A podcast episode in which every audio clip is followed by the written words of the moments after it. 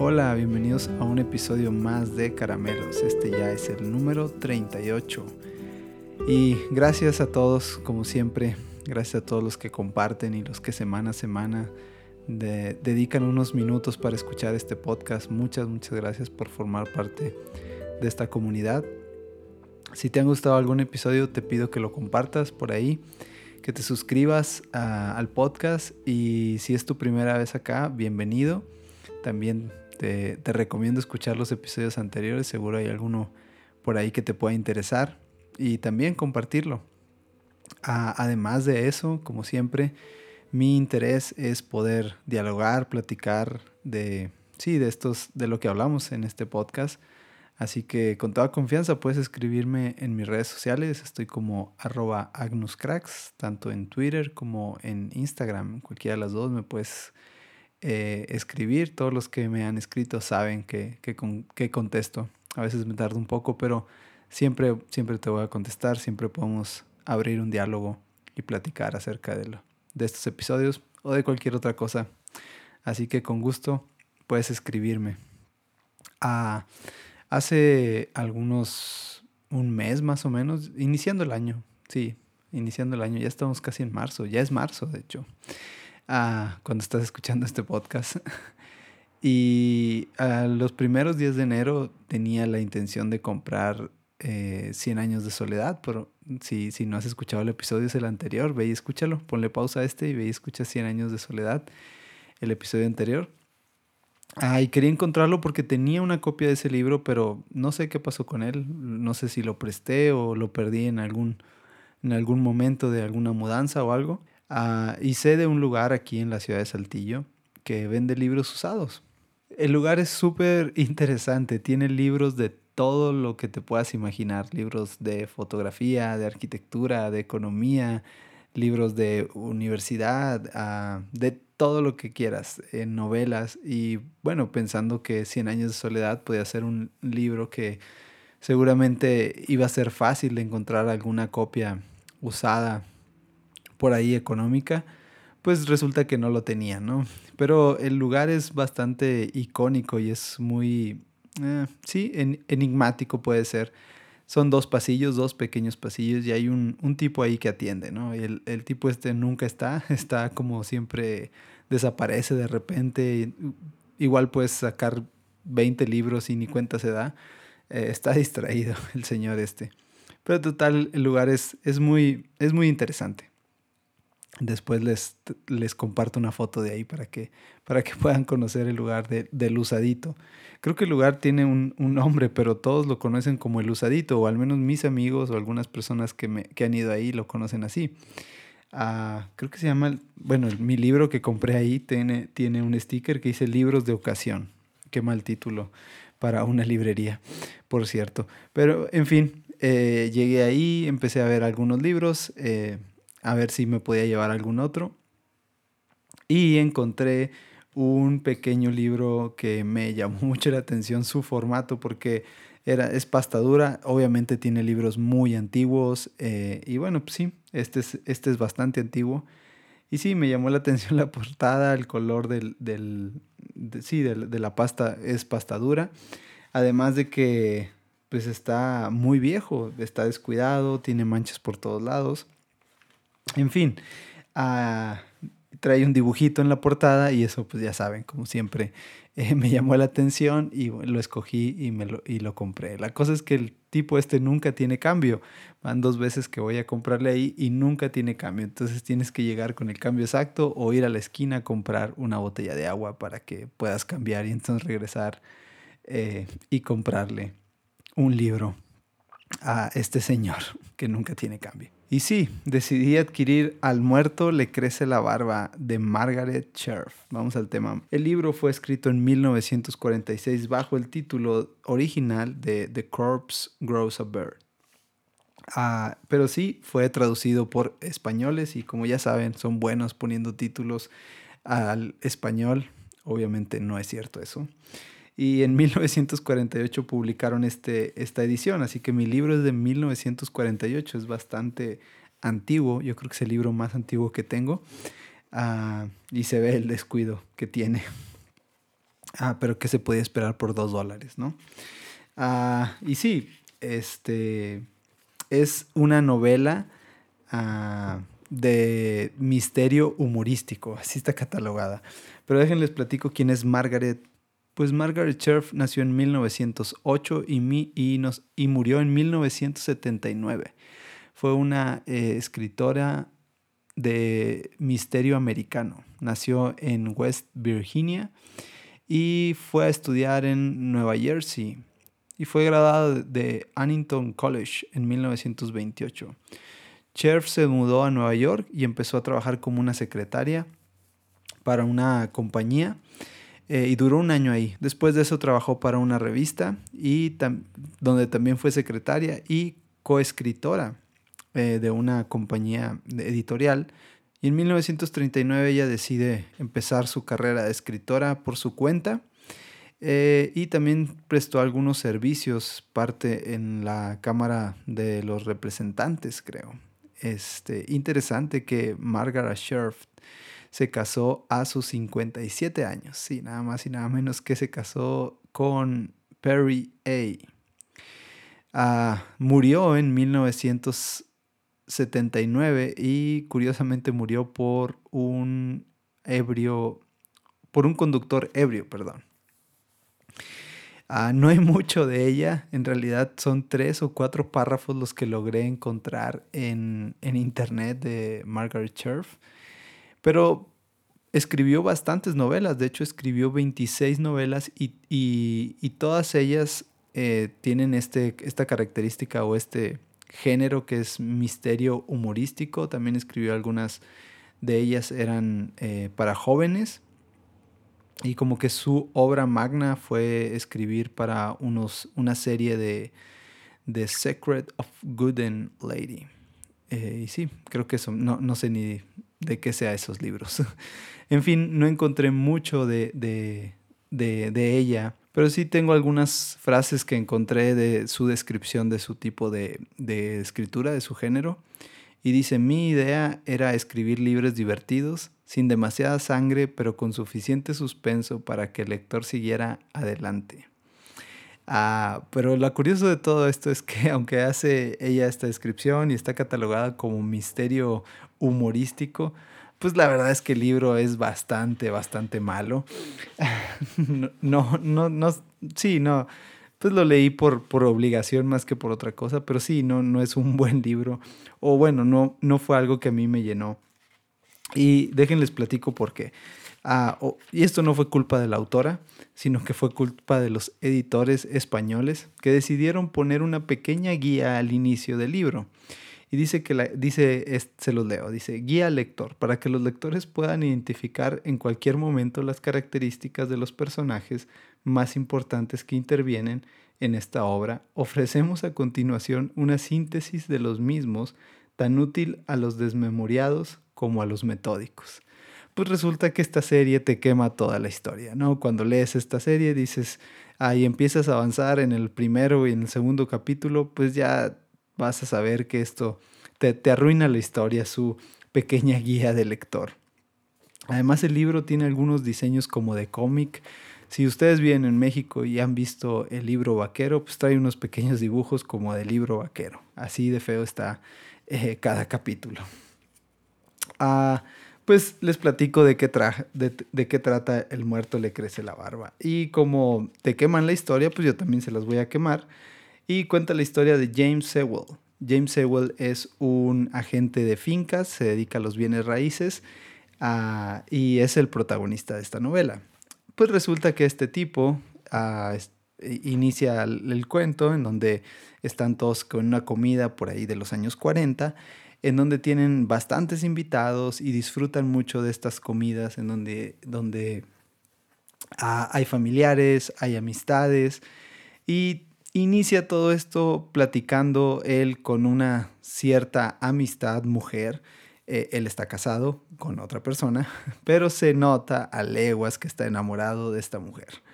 Ah, pero bueno, él lo niega todo el tiempo. Y sí, al final terminan juntos. Pero entonces está con esta mujer y llega la hora de cenar y entonces él tiene que preparar los cócteles y todo surge en este momento en el de la cena, en el que abruptamente él cae como desmayado y la escena cambia en donde él está en el cuarto con uno de sus mejores amigos o su mejor amigo que es un doctor. Y inmediatamente el doctor diagnostica que ha sido envenenado.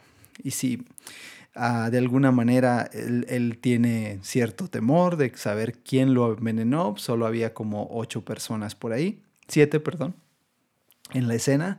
Entonces, pues alguien de esas siete personas tuvo que haber sido quien eh, asesinó a James Sewell.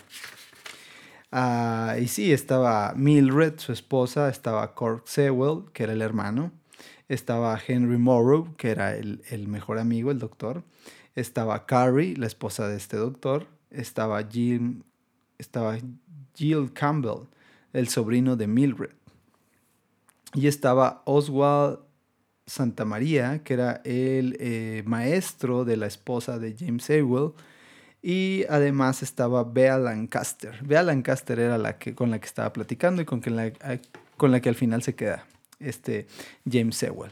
Para no revolverlos más, pues resulta que eh, está este tipo eh, saliendo de su envenenamiento en su cama y decide huir a su bote, tiene un bote, y esconderse ahí un tiempo en, lo que las cosas medio se calman, según él.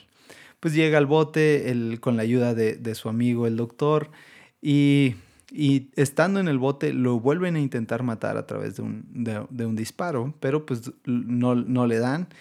Y entonces él planea todo un tema de, de salir del bote y, se, y investigar quién lo quería matar. Pero resulta que se quita los calcetines, los deja en el mar y el asesino toma estos calcetines, los pone en un cadáver y finge la muerte de este tipo, ¿no? Entonces él, él se mete en el papel, decide viajar a Nueva York y estando en, el camino a Nueva York conoce a una mujer. Y esta mujer es ahí donde se quema la historia, porque que es en el tercer capítulo, segundo capítulo, perdón, es Cami O'Neill, que es la amante de Jim Campbell, el sobrino de James Sewell el protagonista. Entonces él conoce a la amante que tiene un hijo que resulta ser de su sobrino. Ah, y sí, ahí te das cuenta de que todo va a terminar por ese lado de la historia. Ah, y para no hacerles tan largo el cuento, pues resulta que este tipo eh, finge su muerte, va a Nueva York, eh, esta mujer que encuentra en el tren le termina dejando al hijo que tenía un, un recién nacido, tenía dos o tres meses, y él tiene que cuidar a este niño junto, junto con todo su plan de desenmarañar quién lo quiere matar. Resulta que va con un tipo que hace disfraces ah, y, le hace un disfraz en donde le pone barba, le pinta el cabello, uh, sí, lo deja según él como nuevo, ¿no? Y, nadie se iba a dar cuenta que fuera él. Eh, contrata a una mujer que le ayude a cuidar a este bebé y sí, hasta ahí pues no tiene nada de humor el, la historia. En realidad nunca le hallé el humor. ¿O será que para 1940 el humor era muy diferente a como es hoy? Pero sí, la verdad es que nunca le hallé el humor. Nunca, nunca me divertí mucho leyéndola. Así que el humor más grande que encontré fue este. Y se los leo. Ah, dice su sombrero y está hablando de la mujer que contrata para que cuide al bebé. Dice su sombrero era de los que tropiezan con todos los lados de una puerta giratoria, y era lo bastante alta para apoyar el codo de la cabeza del señor La Guardia. Y ahí tiene una pequeña inscripción para leer a pie de página. Dice, lo peor es que era guapísima, yo sostuve a Johnny, Johnny era el bebé, y le leí la nota que me atendía. Bien, ah, y después le cuenta ahí la nota de quién le había mandado para que la contratara y todo esto. Pero déjenles leo el pie de página, que es lo que más divertido me pareció del libro. Dice, aunque de momento todos lo saben, puede que en algún momento o día ignoren que el señor La Guardia es el actual alcalde de Nueva York. No sé la autora que pretendió haciendo esta anotación, porque además es la, aún, es la única anotación que existe en el libro ah, y hay otros chistes que pudieran ser mucho más complicados de entender, pero no, e, ella decidió poner su anotación de la guardia, el alcalde en ese entonces de Nueva York. En fin, eso fue lo más divertido que me pareció del libro. Ah, él decide regresar de nuevo a su pueblo, en donde vuelven a armar todo un show o un montaje para que sea invitado a su casa, a, su propia casa, vuelvan a hacer una cena y resulta que de nuevo lo quieren volver a envenenar. Pero curioso, seguro, según él, nadie se había dado cuenta de que era otra persona. Él cambia su personaje, según él es ahora un eh, cazador de talentos y está en la búsqueda de, cazar un talento y sabe que la que es su esposa ah, canta, entonces por ese lado va, va a lograr entrar a, esta, a esta nueva escena.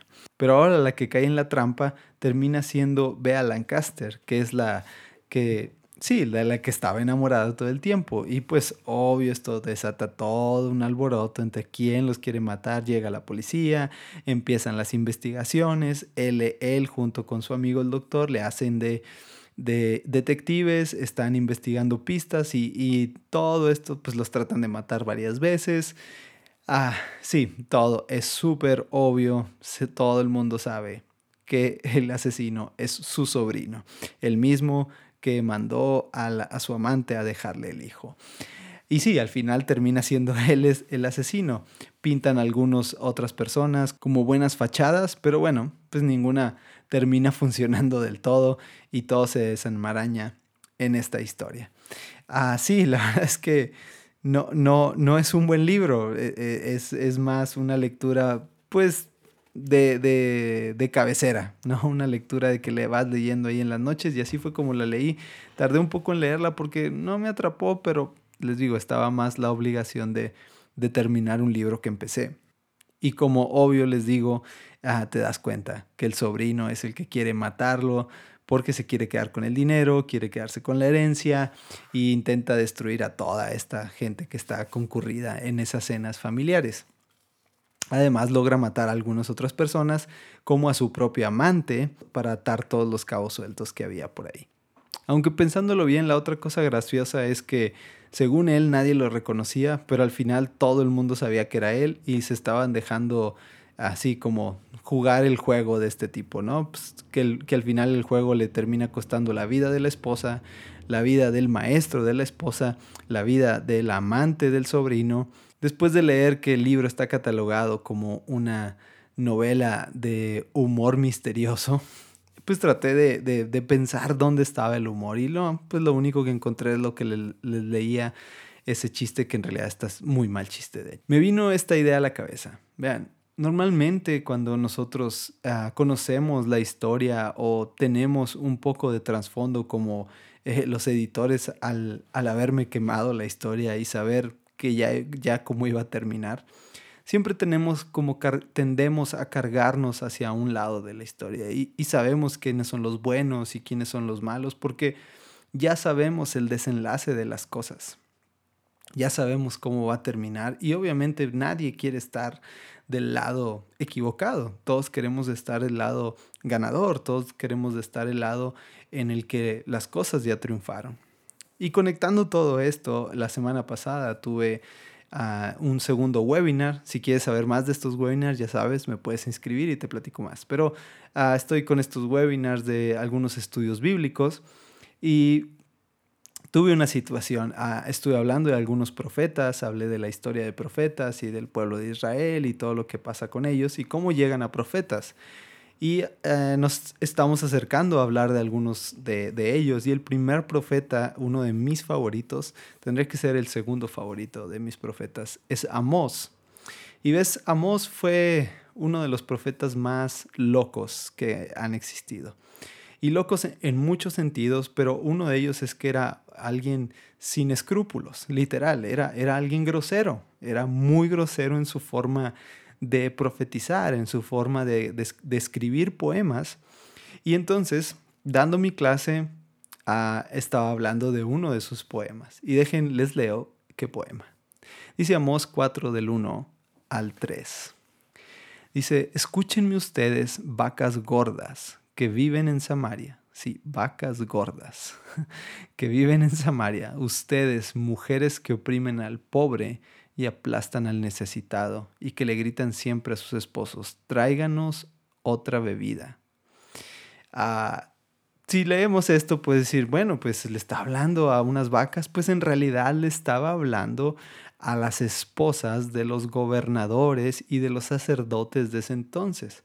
Vean nada más los pantalones o lo descabellado que estaba este tipo de hablarle así a las esposas de los reyes.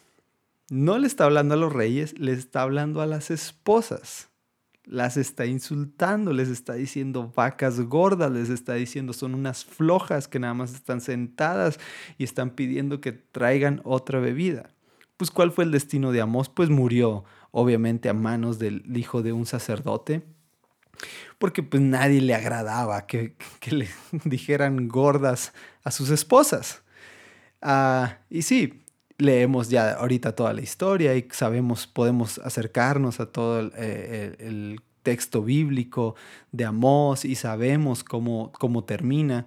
Y al final vemos que estas profecías después aparecen eh, por algunos de los discípulos de Jesús hablando de Amós ah, en el libro de Hechos aunque no me quiero meter en estudios bíblicos, quiero nada más pintarles este panorama.